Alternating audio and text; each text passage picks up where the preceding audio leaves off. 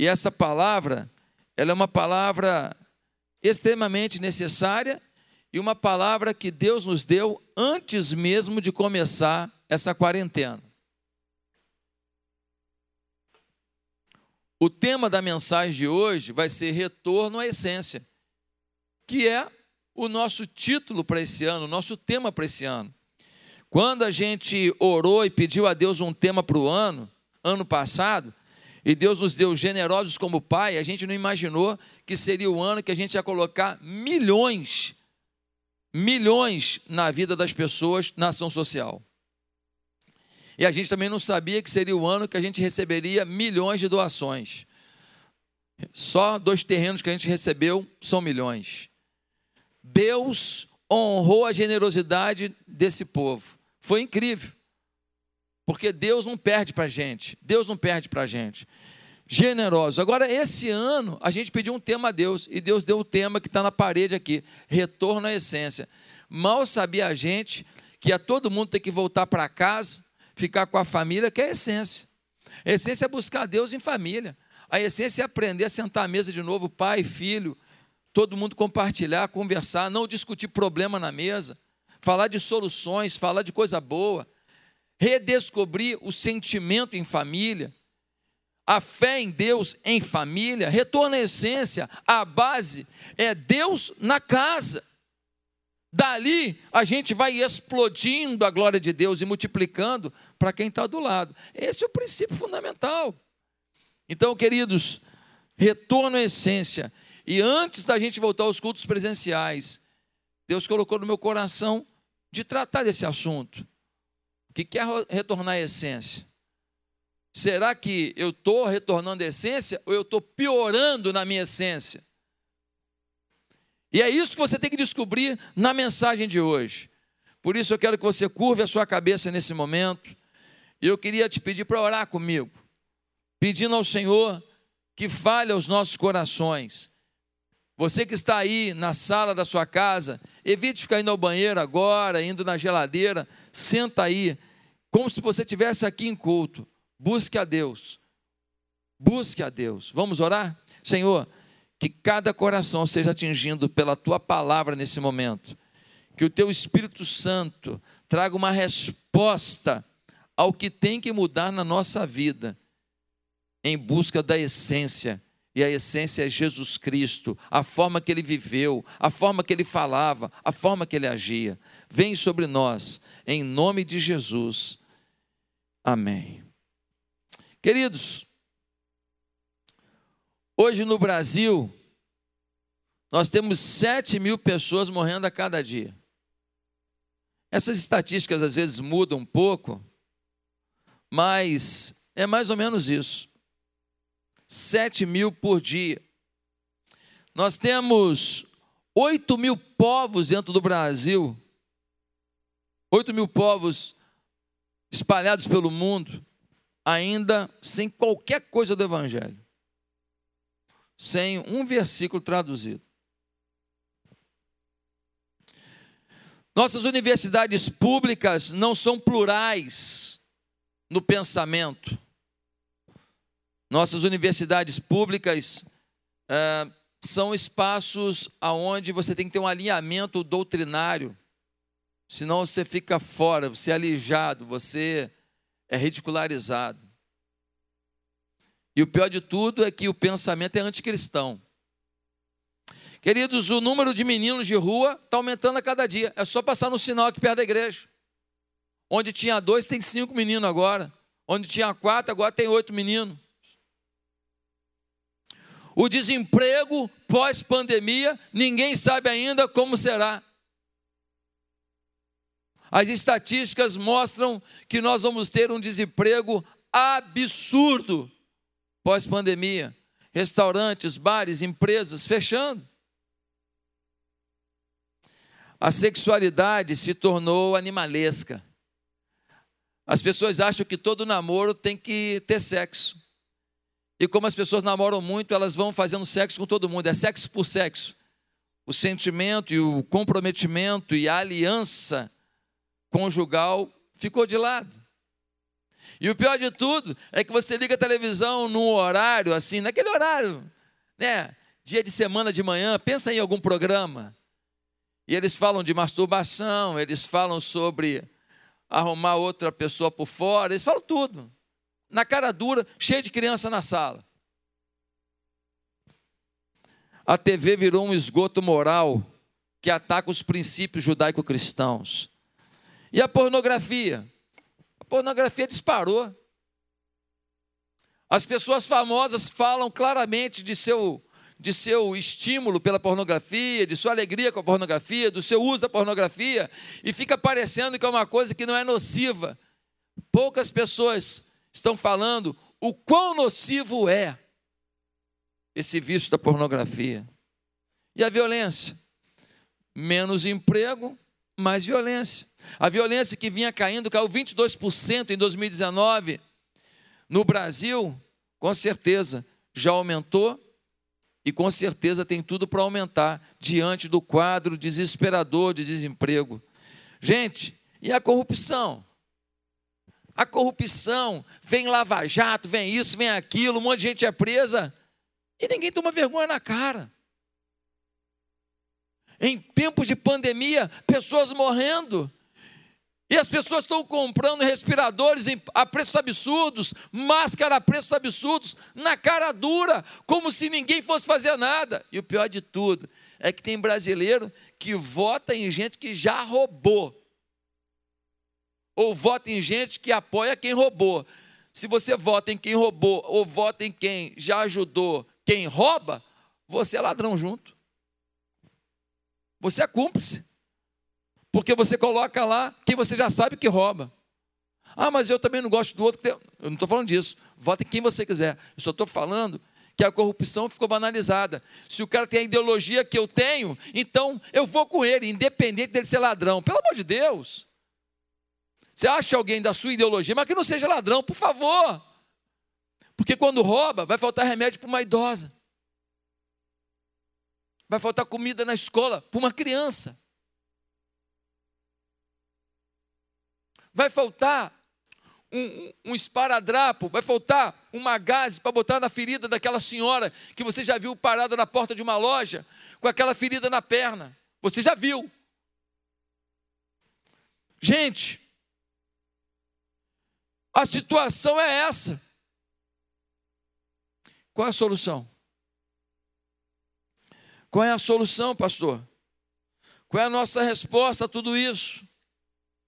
É sobre isso que eu quero falar hoje. Qual é a resposta? Será que temos que dar uma resposta a tudo isso? Será que a igreja pode mudar tudo isso? Quero ler com você um texto que vai nos esclarecer como a igreja pode mudar tudo isso. Abra sua Bíblia em Mateus 9, versículo 35. Mateus 9, versículo 35, nós lemos assim: Jesus ia passando por todas as cidades e povoados, ensinando nas sinagogas, pregando as boas novas do reino e curando todas as enfermidades e doenças.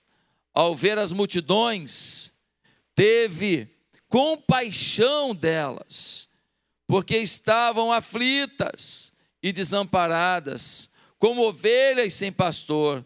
Então disse aos seus discípulos: a colheita é grande, mas os trabalhadores são poucos. Peçam, pois, ao Senhor da colheita que envie trabalhadores para a sua colheita. Queridos, o ministério de Jesus visava acabar com essa dor que o ser humano vive. O ministério de Jesus visava acabar com esses conflitos que o ser humano vive. O ministério de Jesus visava trazer a integridade que o ser humano precisa. O ministério de Jesus visava trazer paz, alegria, relacionamentos saudáveis, vida abundante a uma sociedade. Só tem um jeito desse país melhorar, sabe qual é? É quem se diz cristão melhorar.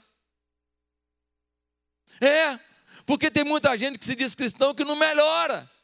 Então a nossa influência é ruim, é limitada. A Bíblia diz que o mundo aguarda a revelação dos filhos de Deus. Somos nós que, quando não vivemos o cristianismo como ele é, ensinamos para as pessoas que elas podem negociar valores também, negociar sentimentos, pensamentos e ações. E então a gente começa a nivelar por baixo a realidade do mundo.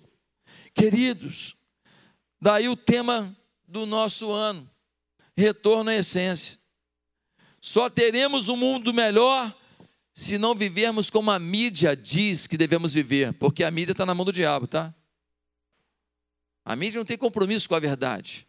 A mídia não tem compromisso com a família. Não tem, é só você olhar. Não tem compromisso com a aliança de pai e filho, com a obediência de pai a filho. Não tem. A mídia está comprometida em destruir a sua casa e você dando aplauso para os lacradores do momento. Ei, cuidado!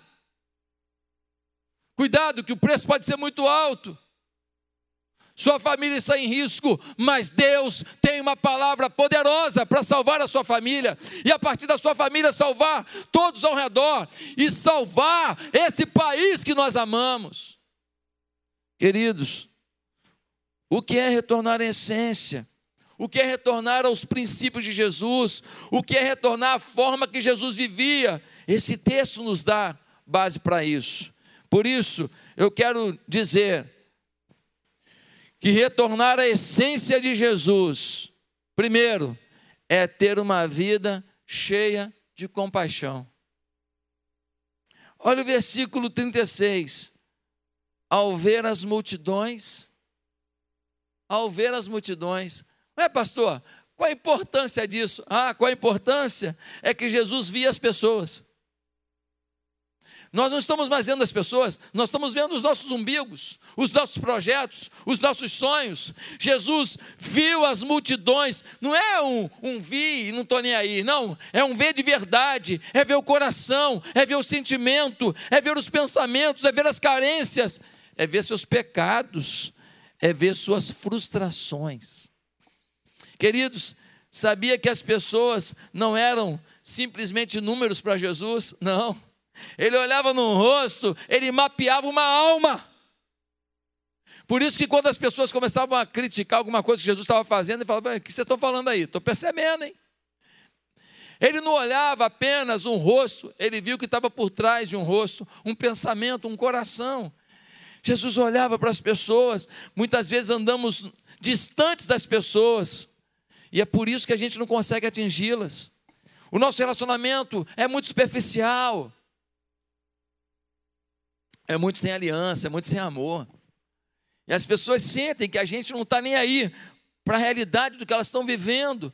Nossas células aqui na igreja ajudam a manter essa comunhão, uma pessoa cuidando da outra, um vendo o outro, um orando pelo outro. Por isso, se você não está numa célula da nossa igreja ainda, você precisa entrar. E nós estamos tendo células online no mundo inteiro.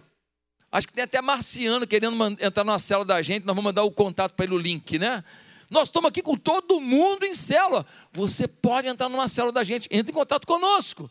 Por quê? Porque você precisa de pessoas que olhem para você, que te vejam, e você precisa ver pessoas para levar o amor de Deus.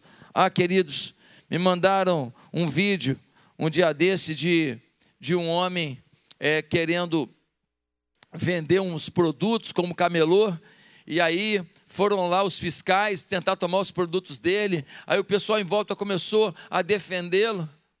Era um homem grande, alto, forte, mas chorava que nem um bebê. E aí ele pegou e botou o áudio da filhinha dele. E aí filmaram, ele botou o áudio, e a filhinha falava assim: Papai, papai, acabou a fruta. Você consegue trazer fruta para casa? Pode trazer um miojo também? Eu me acabei de chorar. Eu falei, caramba, a filha querendo uma fruta, uma banana, uma laranja, querendo um pacotinho de miojo. O pai vai para a rua para tentar trazer um dinheirinho para comprar um miojo para a filha. Mas não pode, por causa da pandemia, olha que situação. Olha o desespero dessa pessoa. Quando Jesus olhou para aquela multidão, sabe quem ele viu? Ele viu uma mulher que foi abandonada pelo marido, sofrida, lavando roupa para fora para cuidar de três filhos. ele viu um homem cheio de marca do sol na cara, porque trabalhava na construção civil de sol a sol para ganhar um pouco, que mal lhe supria. Sabe quem ele viu ali? Ele viu umas meninas que nunca tiveram um abraço de um pai para falar: Eu te amo, minha filha. Sabe quem ele viu ali na multidão? Ele viu homens desempregados, como esse homem que eu citei agora, que só queriam poder levar um pouco de comida para casa, para seus filhos e sua mulher não passarem fome. Jesus olhou e não viu a multidão, não. Ele viu gente humilhada, triste, ferida. Ele viu as necessidades do ser humano. E sabe de uma coisa? Atrás dos condomínios chiques, está cheio de gente assim também, humilhada, com fome, carente. Não de comida porque eles têm dinheiro, mas carente de um abraço. Tem um monte de menina que nunca foi abraçada pelo pai, sofrendo, e vai acabar abraçando um vagabundo que vai tentar levá-la por um mau caminho. Será que você tem compaixão? Olha o que diz. Diz que Jesus não apenas viu, não, mas olha o versículo 36. E teve compaixão delas. Jesus teve compaixão. Ver as pessoas não basta. O grande desafio não é ver e conhecer as necessidades. Podemos ver as necessidades e não nos envolver. Aliás, a gente faz de tudo para não se envolver. Quando a pessoa começa a falar assim: ah, você ora por mim, que eu estou com problema assim, ah, tá, a gente vai orar, fica tranquilo, vamos orar. A gente nem quer saber muito para não se envolver muito. Vai que me pede dinheiro emprestado, vai que vai querer me ajuda, vai que vai me pedir, pedir para ir no hospital com ele. Não, deixa eu, deixa eu cortar logo aqui para não me envolver muito. A gente só gosta de envolver com quem está saudável, cheiroso, está bem. Pode passear com a gente, comer comida boa. Compaixão é ser capaz de sentir a mesma dor que as pessoas estão sofrendo, é ter a visão correta do padecimento das multidões. Compaixão é agir em resposta ao sofrimento humano. Você é descrito pelos outros como alguém cheio de compaixão? Quem convive com você, convive com alguém cheio de compaixão? O que você faz por compaixão? Qual é a obra que você faz por compaixão? É por compaixão ou é por autovalorização? É por compaixão ou é para aparecer? É por compaixão? Você chora por alguém? Você quer fazer a obra de Deus sem lágrimas? Como? Como? Um mundo chorando e você quer fazer a obra de Deus sem lágrimas, sem sentir a dor que as pessoas estão sentindo? Como? A Bíblia diz que vários momentos Jesus chorou. Em alguns textos diz que Jesus foi movido de íntima compaixão. Por exemplo, quando ele viu Lázaro morto e uma família chorando. Por exemplo, quando vinha uma viúva com o seu filho morto. O único filho morto. E Jesus vira para a mulher e fala assim: Ei, para de chorar, mulher. Para de chorar, mulher. Eu não aguento te ver chorar. Por favor, para, para, para de chorar, para, para, para. E então Jesus olha para o caixão e fala: Levanta, menino, levanta que eu não aguento, não aguento ver tua mãe chorar. Compaixão, compaixão. Agora, como ter esse amor, gente? Como ter essa compaixão? Deixa eu te falar, a gente não consegue. A gente não consegue sentir isso, não. Só se Deus der isso para a gente. Porque a Bíblia diz em 1 Coríntios 5,14: o amor de Cristo nos constrange. É o amor de Cristo. Se você não está cheio do amor de Cristo, você não vai ter essa compaixão. Você pode até, ai, ai, me emocionei. Mas aí se emociona até no filme da sessão da tarde. Se emociona em qualquer coisa. Se emociona, mas não faz nada. Compaixão não é se emocionar. Compaixão é uma ação como fruto do que você sentiu. O que você fez para mudar esse país? O que você fez para mudar as pessoas ao seu redor? Qual é a tua comunicação com a dor do teu próximo? Tem de gente perto de você que está com fome. Alguém disse: quem não vive para servir não serve para viver. Eu soube de um homem que ele morreu, os vizinhos não sabiam muito da vida dele. E aí, quando abriram a casa dele, viram que ele tinha lá um, um, um fogão na cozinha, alguma coisa mais na cozinha, e na sala dele só uma mesa e um caixote. A cadeira dele era um caixote. Quando abriram o caixote, tinha dois caixotes. O caixote estava cheio de cartas. Quando foram ler as cartas, descobriram que aquele homem, ele sustentava vários missionários em várias partes do mundo. Ele não era um homem paupérrimo, ele vivia naquela simplicidade toda, porque ele decidiu pegar a sua vida, abrir mão dela pelos outros. O prazer dele era levar Jesus para os corações distantes. Então, ele sentava no caixote para alguém sentar nas mansões celestiais. O que, que você abre mão pelos outros? O que, que você abre mão pelos outros? Ah, não, eu não sou contra você ter um carro bom, uma casa boa, você comer bem, não estou falando disso. Minha preocupação é só se você também quer que os outros tenham.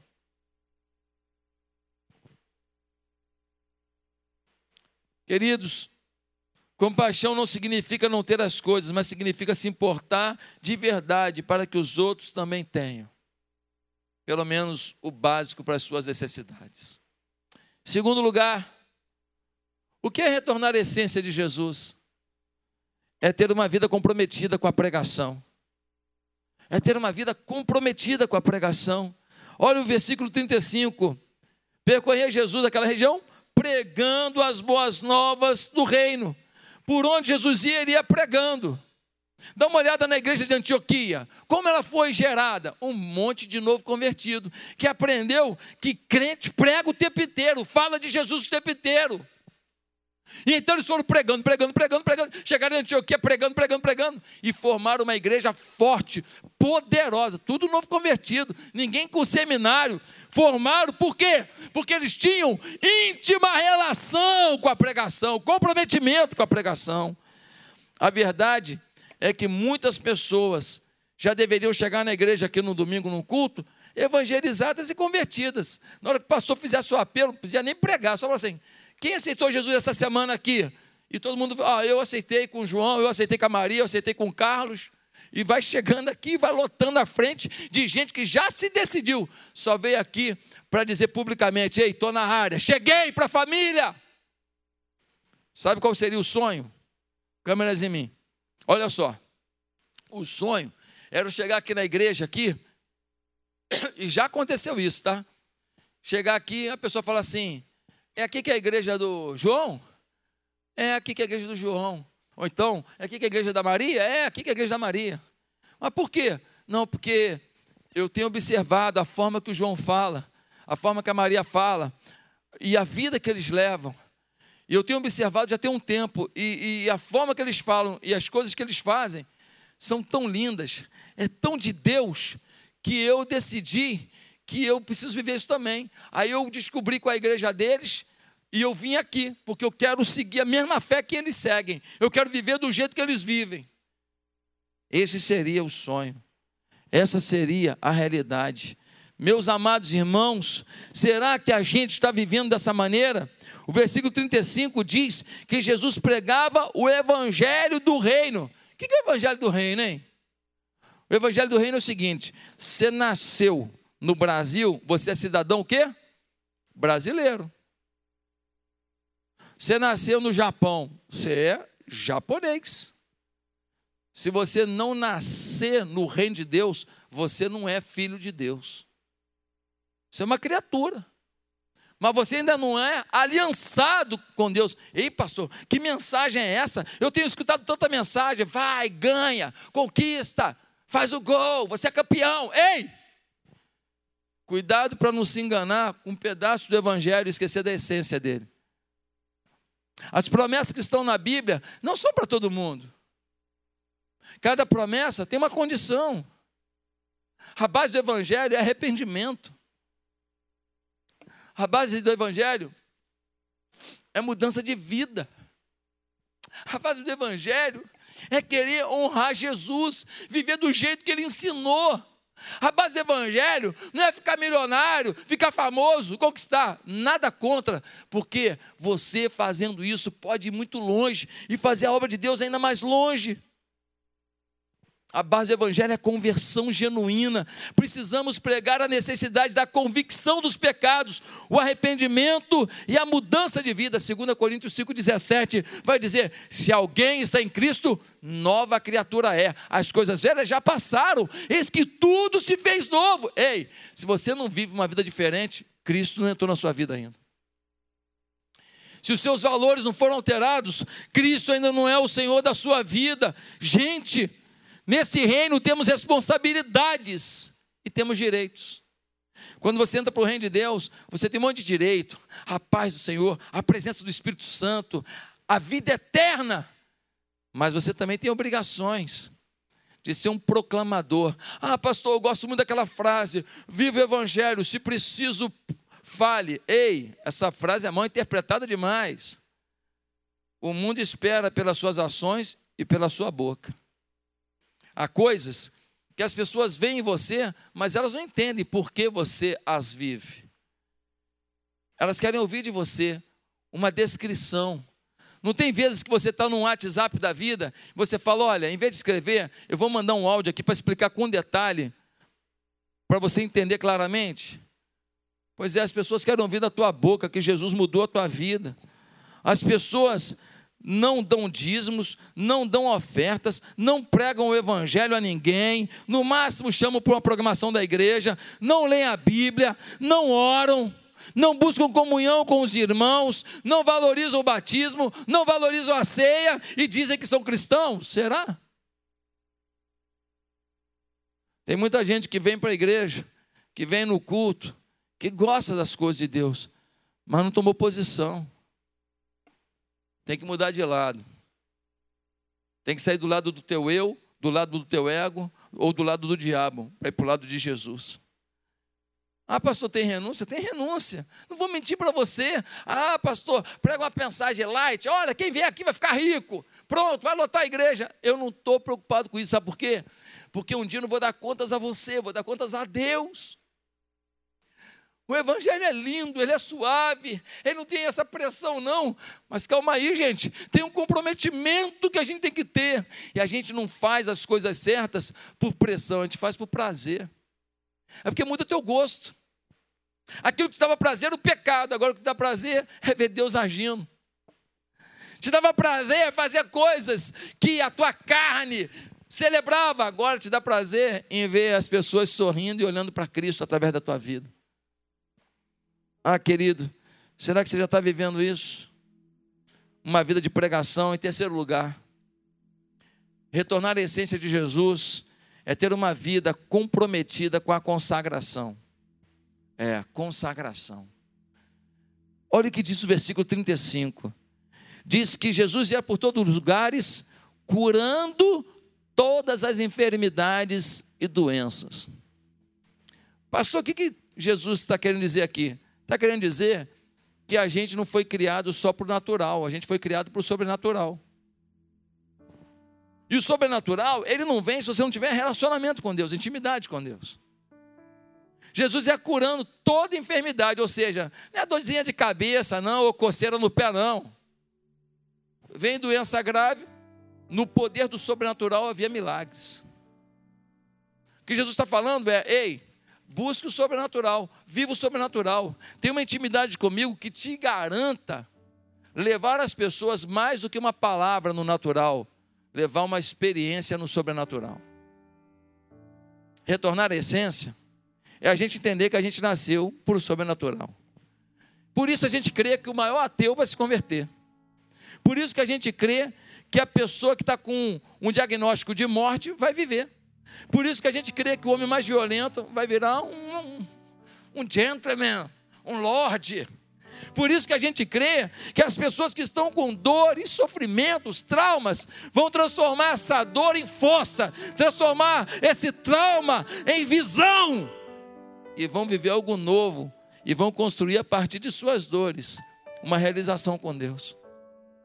Ah, queridos, podemos ter muitos planos, mas o nosso o nosso propósito de vida precisa envolver a consagração. Por isso que Jesus sempre dependia do Pai para fazer qualquer coisa. Versículo 38 diz assim: Peçam, pois, ao Senhor da colheita que envie trabalhadores para a sua colheita. O que está falando? Olha, eu tenho uma missão na terra. Orem ao Pai, peçam ao Pai, peçam ao Pai, peçam ao Pai, orem, busquem. Lembra quando ele foi ressuscitar Lázaro? Jesus disse: Pai, obrigado que o Senhor sempre me ouve. E eu sei que o Senhor vai me ouvir de novo. Eu vou lá fazer essa ressurreição. Foi lá e falou: Lázaro, vem para fora. E a Bíblia diz isso claramente. Os estudiosos dizem: ainda bem que Jesus falou Lázaro. Porque se ele fala, vem para fora, todos os mortos de todos os tempos sairiam da tuba. Tamanho poder e intimidade de Jesus com o Pai. Meus amados irmãos, depois de orar e buscar a presença de Deus, as portas se abrem sobre nós. O meu pai me mandou um texto essa semana, falando de oração, e ele mandou a citação de alguns pensadores. Spurgeon disse: Aquele que sabe como vencer em oração junto a Deus, tem o céu e a terra à sua disposição. Meu Deus. Murray disse: quando trabalhamos mais do que oramos, a presença e o poder de Deus não são vistos em nosso trabalho como desejaríamos. Wesley, o grande avivalista, disse: a falta de oração prova que a pessoa tem bem pouco amor verdadeiro por Deus. Não é difícil tomar tempo para falar com aqueles a quem amamos. Meu Deus. Se você não ora, você ama pouco. Porque quem ama quer estar tá perto. Por isso que Daniel, quando foi feita uma proibição na Babilônia, não podia orar ninguém, Daniel mesmo assim, três vezes ao dia, abria a janela de sua casa e em direção a Jerusalém, ele orava ao Deus vivo. Ele era um grande executivo do governo da Babilônia, mas ele três vezes ao dia parava para orar. Ei, ninguém é tão ocupado que não precise parar para orar. Queridos, Advogados resolvem coisas em tribunais, artilheiros em campo, médicos em hospitais, mas homens e mulheres de Deus resolvem aos pés de Jesus. Você tem vivido isso? Em último lugar, se nós queremos um retorno à essência de Jesus, é preciso saber que retorno à essência de Jesus é ter uma vida com propósitos definidos por Deus. Se você quer retorno à essência, você tem que ter compaixão, você tem que ter pregação, você tem que ter consagração, você tem que ter propósito. Propósito. Qual é o propósito de Deus na sua vida? Dá uma olhada o que Jesus vai dizer no verso, no capítulo 10, versículo 1, diz assim: chamando seus doze discípulos, deu-lhes autoridade para expulsar os espíritos imundos e curar todas as doenças e enfermidades. Versículo 5: Jesus enviou os doze com as seguintes instruções: Não se dirijam aos gentios, mas entrem na cidade. Nem entrem em cidade de samaritano, antes dirijam-se às ovelhas perdidas de Israel, por onde forem, preguem esta mensagem: o reino dos céus está próximo. Curem os enfermos, ressuscitem os mortos, purifiquem os leprosos, expulsem os demônios. Vocês receberam de graça, deem também de graça. No capítulo 9, ele pratica, no capítulo 10 ele fala: façam o mesmo. No capítulo 9, todo mundo está vendo como ele vive. Agora diz: olha, minha missão é fazer mais gente viver isso. Ele definiu um propósito de vida claro para aqueles homens. Qual o propósito de Deus na sua vida? Certamente é pregar, certamente é evangelizar, só que cada um vai fazer de uma maneira. Se você é empresário, o seu púlpito é aquela reunião de negócios.